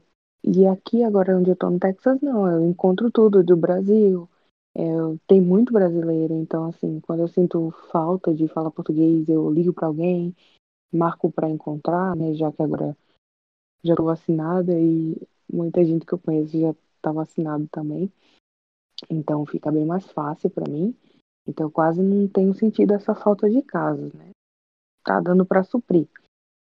É, porque encontra comida, tem muito restaurante brasileiro aqui. Então, assim, tem até rodízio de, de churrasco. Então, assim, é muito difícil mesmo sentir falta ultimamente. Sinto, né, dos meus pais, mas não do. É, não que eu não sinta falta do Brasil. Eu sinto falta de algumas coisas do Brasil, sabe? A parte boa do Brasil. A parte ruim eu não sinto, não. Eu acho que o, pessoal aí também não, não deve sentir. no geral, é isso, sabe? É, a gente lida com a saudade quando a gente sente saudade dos pais ligando, como eu não tenho irmãos. Então, só sou eu e meus pais, então eu mato a saudade ligando, é, essas coisas assim, né? Se utilizando da tecnologia. Sobre voltar, eu não ando querendo voltar, não. Agora não. Quem sabe, né? No futuro, um futuro um pouco distante, eu volte a pensar nessa possibilidade. Mas no momento, eu não pretendo voltar. Não, é, não considero uma questão de egoísmo, mas vendo a situação atual que está no Brasil e vendo a minha profissão, que não está nada fácil para quem tem a minha profissão, um professor de música, sabe? É um instrumentista. Então, assim, por enquanto eu estou dando preferência a continuar por aqui. Amiga, eu super te entendo. Eu também não quero voltar, não. E olha que eu nem saí. Com certeza eu sinto saudade do Brasil, né? Acho que todo mundo que mora no, no fora do país, ou grande, pelo menos a grande maioria, sente saudade sim do, do, do, Brasil, porque é a nossa casa, né? Nosso, é o nosso lar, né? Então é, eu sinto sim saudade do Brasil, mas Agora eu tô me adaptando aqui, né? Eu tô é, me acostumando com essa nova vida, né? Aqui na Irlanda. Inclusive, é, eu fui pro Brasil ano passado, então eu matei um pouquinho da saudade. No, no ano passado fui, fui, passei um carnaval no Brasil, né? Então, antes mesmo da, antes da pandemia começar, então é, eu justamente eu queria ir pro Brasil justamente para ter a certeza né, se, de, se de que era isso que eu queria, né, de, de continuar a minha vida fora do país mesmo. E realmente, né, quando voltei para o Brasil, eu tive mais a certeza de que é, é isso que o que eu fiz é, realmente eu faria novamente, né, é, o que eu fiz era o correto, era o certo, né, o que eu sempre pensei, o que eu sempre almejei na minha vida inteira, né. É, as coisas que eu faço para sentir saudade do Brasil Cara, é, aqui em Dublin é muito fácil você matar a cidade do Brasil, porque aqui em, em Dublin tem muito brasileiro, né? Você pode ir no mercado brasileiro, você pode comer algum. Ah, lógico que não é a mesma coisa, mas pelo menos você pode sentir um gosto de algum um tipo de comida né, do, que, lá do Brasil. Você tem os amigos aqui que, né, pra gente, os nossos amigos aqui são nossos, os nossos amigos aqui são nossa família, né? porque a gente agora vive com nossos amigos. Então, é, sim, a gente consegue tentar, pelo menos, é, matar um pouquinho dessa saudade, deixando um pouco, um pouco a saudade de lado. E com relação a, a, a, aos locais, né, tipo, o, o, nosso país, né, as praias, né, que é que eu mais sinto saudade, é isso, né, porque aqui além tem praia, mas não é a mesma coisa, a gente sabe disso, porque aqui é frio demais. É, eu tento faz, é, matar a saudade em alguns outros países que é aqui pertinho. então, aqui a gente. Tenta dar uma burlada, né? É, dar uma pulada. Tipo, é justamente aqui na Irlanda. Eu, tinha. Quando eu pesquisei pra Irlanda, já tinha já, já vi essa possibilidade também, né? De você poder é, viajar entre os países da União Europeia aqui, pagando super barato numa passagem e, e você conseguir é, explorar mais um pouco outros países, inclusive países que é pouco parecido com o Brasil, como Portugal, como Espanha.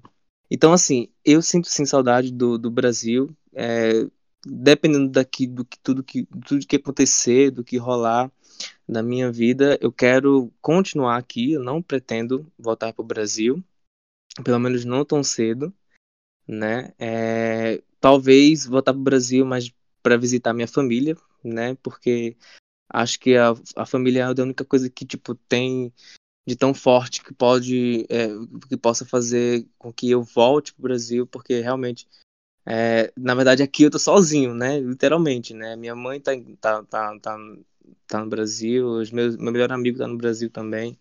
Então, às vezes eu sinto saudade, mas eu tento falar com eles todos os dias, né? Tento é, ligar para eles, né? Saber como estão, para pelo menos é, não, não ficar um pouco esquecido, né? Cara, isso que o Anderson falou é, é muito real. A minha parte, sendo bem mais específica, entrando um pouquinho nisso que ele estava falando, a gente acaba criando uma família por aqui também. É óbvio que nada nem ninguém vai substituir a nossa família de sangue. Atualmente, eu acho que eu sinto saudade da minha família, dos meus amigos e das praias do Brasil. Fora isso, é, não. E eu sempre brinco que se eu pudesse trazer essas três coisas para cá, minha vida estaria completamente é, cheia de coisas boas, não teria mais nada faltando. Só que uma coisa que é muito interessante que acontece comigo é que, por exemplo, quando eu volto pro Brasil, eu morro de saudade daqui da Argentina. É muito engraçado isso porque você se adapta tanto ao local que ali é seu novo lar. E por mais que sim, eu sinto saudade às vezes de bater um belo de um prato de escondidinho de macaxeira. Mas, enfim, voltando à questão da saudade, é... como aqui tem muito brasileiro, então você acaba, querendo ou não, não sentindo tanta saudade do Brasil, assim, de maneira geral. Porque eu tenho muitos amigos brasileiros, então, assim, a maior parte do tempo, infelizmente, infelizmente, assim, entre aspas, eu acabo falando muito português.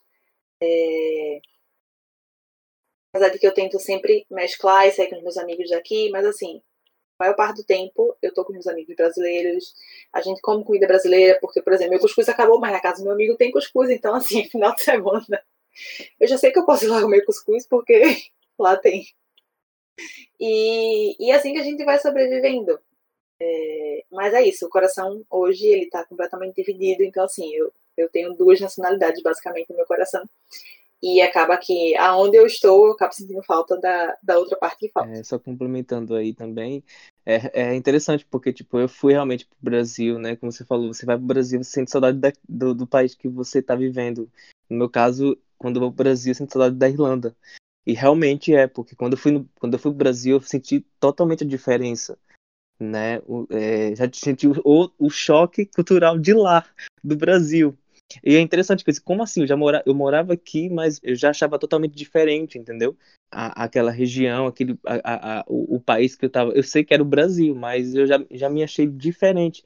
Porque é como se a gente já tivesse é, absorvido um pouco da cultura daqui, entendeu?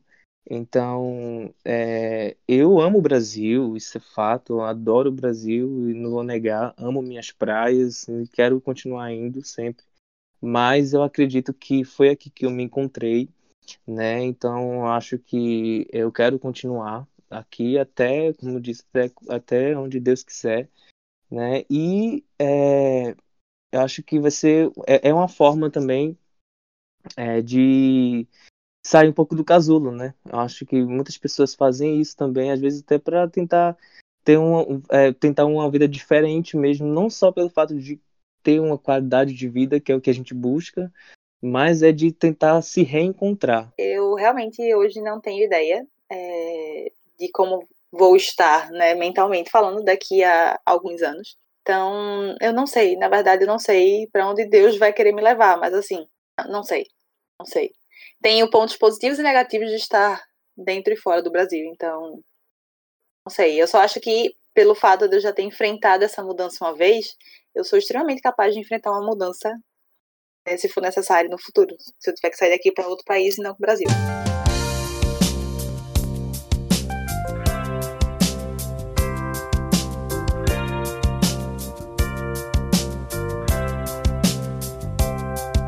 Então, gente, eu acho que é isso. Eu queria agradecer demais a participação de vocês, certo? Esse tempo que vocês destinaram aqui com a gente porque foi realmente incrível trocar essas figurinhas, trocar essas experiências com gente que está em lugares diferentes do, do, do, globo em si, mas que mantém né, esses mesmos sentimentos, essa conexão. Gente, foi realmente incrível. E eu queria que vocês deixassem, sabe, uma mensagem para o mundo. Qual mensagem para o mundo vocês deixariam para os nossos queridos ouvintes? É, agora é o momento de, de encerramento. Vocês podem deixar seus arrobas, seu, seus produtos. É o momento de merchan, vendam seu peixe. Isso. Publi promo, gente. Se vocês quiserem falar sobre é, marca, qualquer coisa, esse espaço agora é de vocês, certo? tá bom. Então, gente, eu quero agradecer, né, por poder participar desse, desse encontro tão legal, tão, tão bacana, onde deu pra gente poder expor as nossas experiências e aprender com as experiências um do, dos outros. É, e eu quero deixar uma mensagem para as pessoas que sonham é, e que têm o desejo de, é, de morar fora, de viver novas experiências, continue sonhando, que não é impossível, muita gente vai desacreditar de você, mas você tem que ser o seu principal incentivador, é, tem que acreditar em você primeiro, sabe? Porque infelizmente a gente vai encontrar no meio do caminho muitas, muitas pessoas que vão desacreditar, muitas pessoas que vão falar palavras para nos entristecer, para fazer com que a gente desista dos nossos sonhos, mas o que eu digo para vocês é continuem acreditando, continuem lutando e uma hora vai dar certo. Então, gente, vou deixar meu arroba para quem quiser seguir, para quem quiser mandar mensagem perguntando sobre essa possibilidade. É, também, de vez em quando, eu estou postando alguma coisa sobre o, o, os lugares que eu vou, seja o Walmart, seja qualquer loja, qualquer coisa. Às vezes eu estou sempre postando, então segue lá, arroba Maxwellen, acho que o pessoal vai colocar aí embaixo na descrição. E é isso.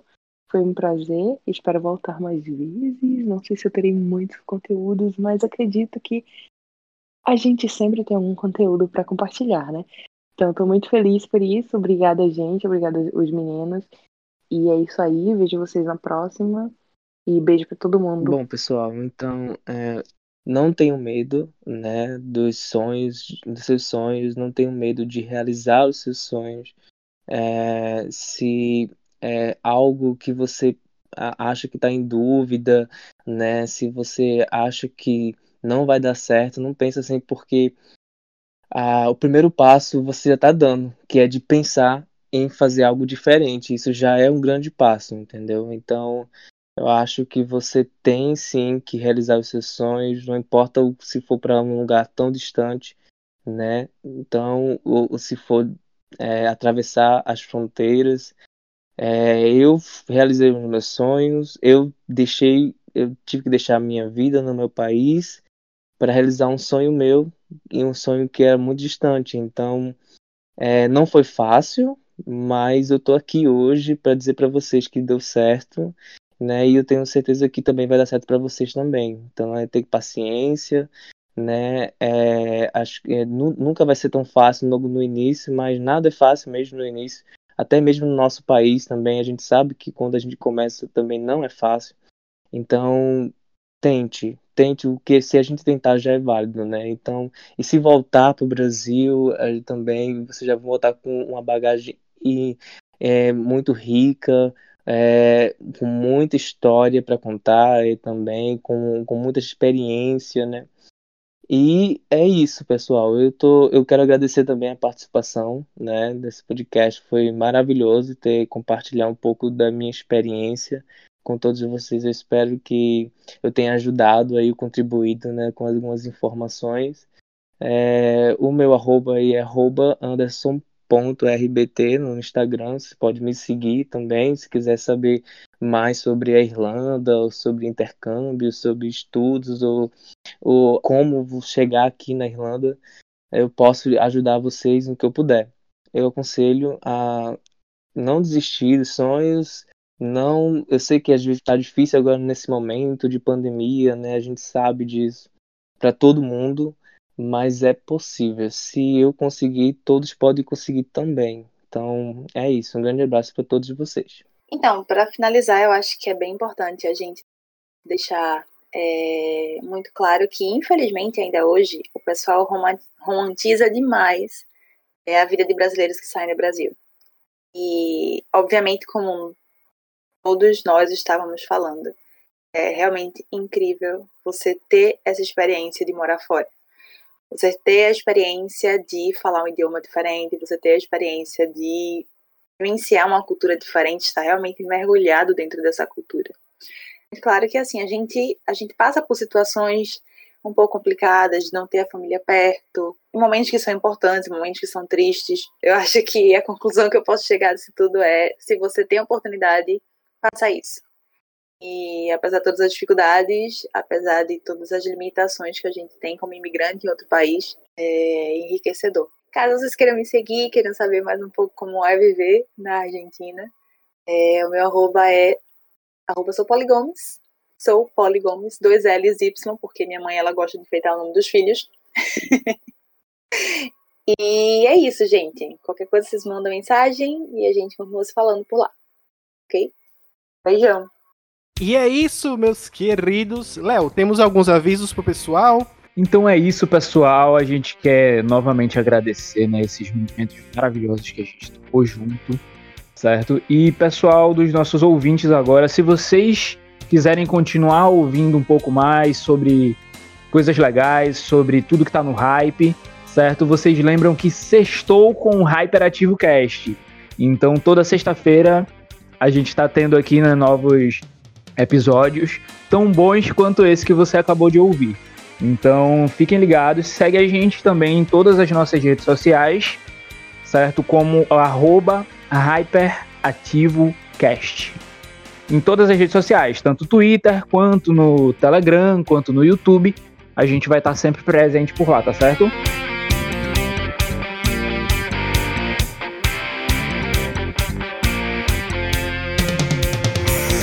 Você ouviu o Hyperativo Cast. Novos episódios toda sexta-feira. Disponível no Spotify, Google Podcasts e muitos outros.